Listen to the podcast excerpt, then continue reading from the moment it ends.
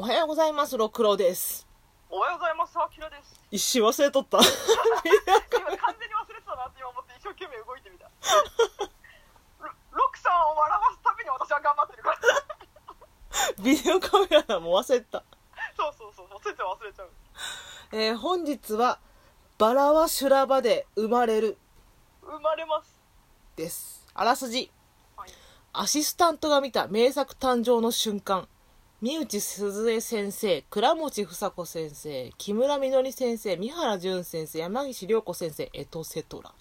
数々の名作を生み続ける、生み続けるレジェンドたちの元で、かつてアシスタントをしていた著者著者のとんでもなく貴重な体験を描いたコミックエッセイ。三内先生との初対面と想像を絶する修羅場才能ある若き漫画家たちの知られざる努力とこだわりあの作品のあのエピソードの誕生秘話など少女漫画好きなら見もだえする様見もだえするようなお話がたくさんはい。いやー素晴らしいはい。これまだ出たばっかりなんで、でしかも電子書籍も出たばっかりなんで、読んでない、読みたいって人は読んでから聞いてね。ね一応言っとこうかなと。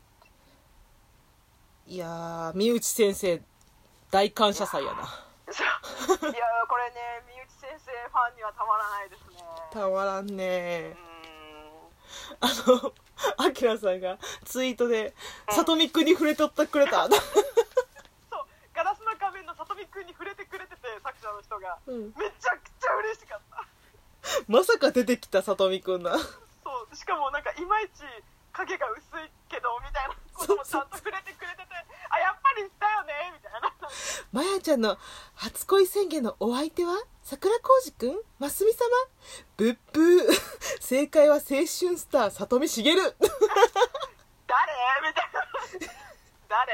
みたいな。誰じゃん私は知ってるよあの里見茂ファンクラブの じゃあわ親衛隊や親衛隊私も親衛隊入れてください。好きなんだよ、さとみくんが。あーめっちゃおもろいあの親衛隊みたいな子がさソバージュかけてる女の子でさそうそう。刃物みたいな。シュッと。カミソリのお量とかみたいなそんな感じのね。これさあの前さあのなんだっけあの市民の会様と一緒に喋った時にさ、さとみくんの共感得られなかったっていうのがあったんだけど。あそうそう二人ともチベット砂ぎ詰めてみたいな顔したやつやろ。チベ砂の顔したやつ。マジでさとみくんは爽やかだしちゃんと交際宣言もしたし前のこと本気で好きだったしでもに逃げたって言うけどあれはいろいろ事務所のこととか仕事のこととかいろいろ考えた上で自分はそうなれない立場だっていうのを鑑みて逃げてるから。ちちべったの顔やめて。ちべすな顔ちべすなフェイスだよそれ。ふーんやろ。でも逃げてるやん でも結局逃げてるやん。それを逃げてると取るか身を引いたと取るかはあなた次第って自分の立場だけ守っただけやん。それでもマヤにあのマヤにだよ。うん。あれだけ女の子らしい表情とか恋をすることの素晴らしさみたいなのを教えてくれたのがさとみくんでよかったじゃない。まあね。チベスな。そこのチベスな。あごめんごめん。ババラシュラに戻ります。バラシュラなんですけどうん。あの思った以上に怪談話が多くないですか？おい。あのさ漫画家さんとかうんデザイナーの人とかうんだから徹夜せなあかん系の人って階段好きなイメージすっごい強い。まあ階段好きだし多分寝てないから、うん。実際に幻覚見てるんだと思う。それはしょうがない。しょうがない。脳がおかしくなって持ってんねんなその寝てないからっていうところでな私もなんか寝てなかった時に寝てこう目がなんだろう精神が冴えて全然寝つけない時とかに、うん。金縛りとかなんか変なもやとか見たもんねやっぱ。あそうなんや。う多分脳脳がなんか幻覚見せてるんだと思う、ーん。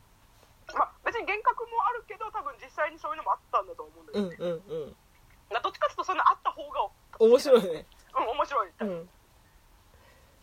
この三内先生のシリーズもおもろいけどうん私はな三木みのりえ木村みのり先生うん。の回が好きやったな。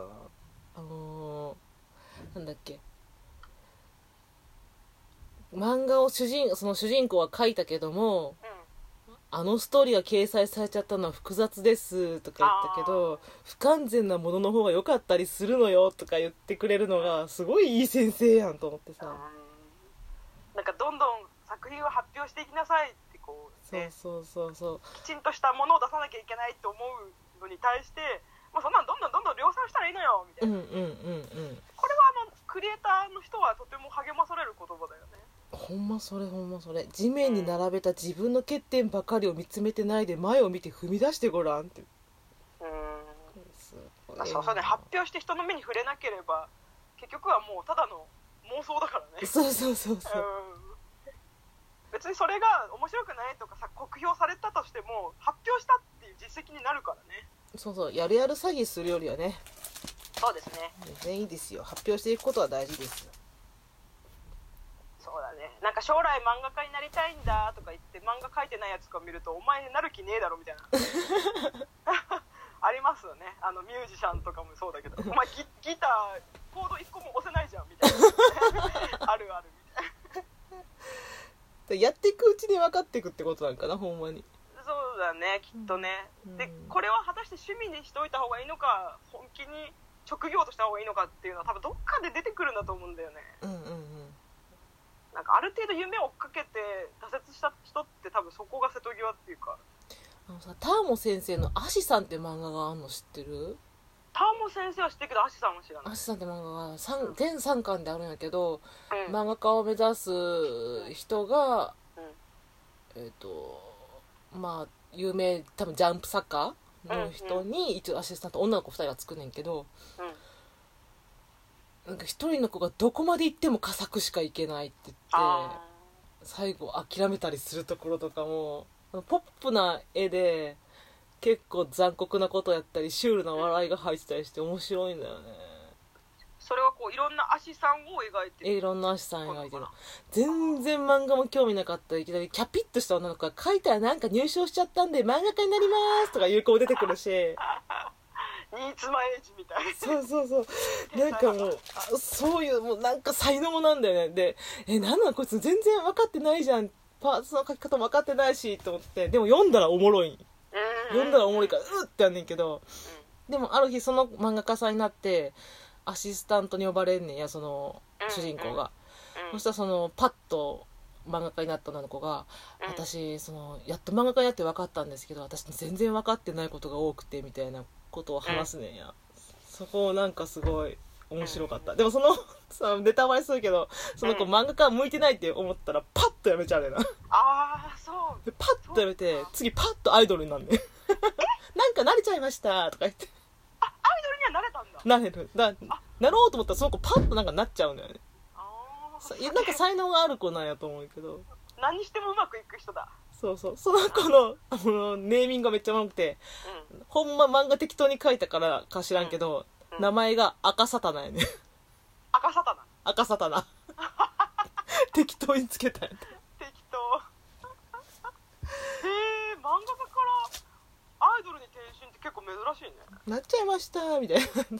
あでもそっちの方が向い向いてたっていうとあれだけどなんか、うまくいけたんだねきっとね。そうそうそう。あー。あとこれさあのえっ、となんだっけ。山岸先生のあこれ、ね、ネタバレしますよ。あうん。あの書きたくなかった漫画っていうのがうん「天人唐草。私これ青春漫画書いてくれって言われてこれ書くってすごいなと思ってんけど」うーん実は私これ読んだことないんだけど読んだことある？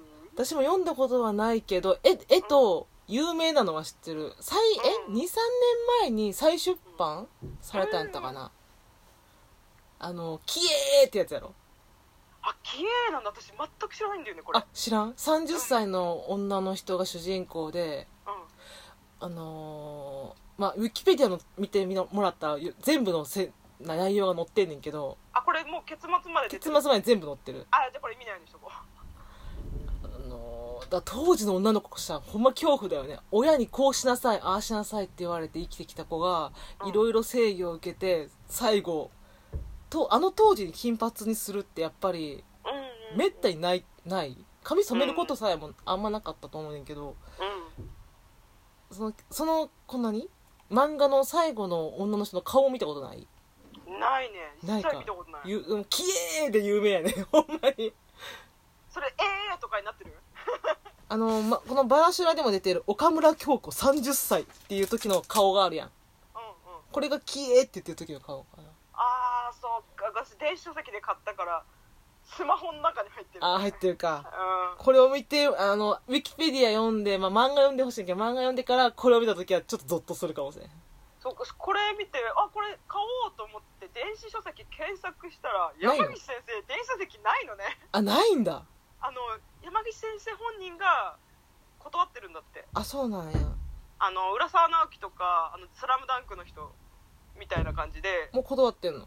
そうそうもう電子書籍はしたくないって。うーん。だから仕方なく仕方なくって言い方はあれなんですけどあの普通に紙の本で今探し中です。あそうなんやうんだから読んだら普通に天人唐草会をやりたいです。うんやりたいね。うん。これでもウィキペディアまあ漫画買わないって人はウィキペディア読んでもらってもまあいいかもしれないけどもうほんまに身につまされるというかなんかうーってなる話ほんまに。ああそう。それは書きたくないわと思うわ。でも結局これを書いたことによって皮がうん。破れたっていうあの表現がすごくいいなと思った。多分トラウマ漫画になった人多分めちゃくちゃ多いと思うよこれ。あー当時読んで。うん。うん。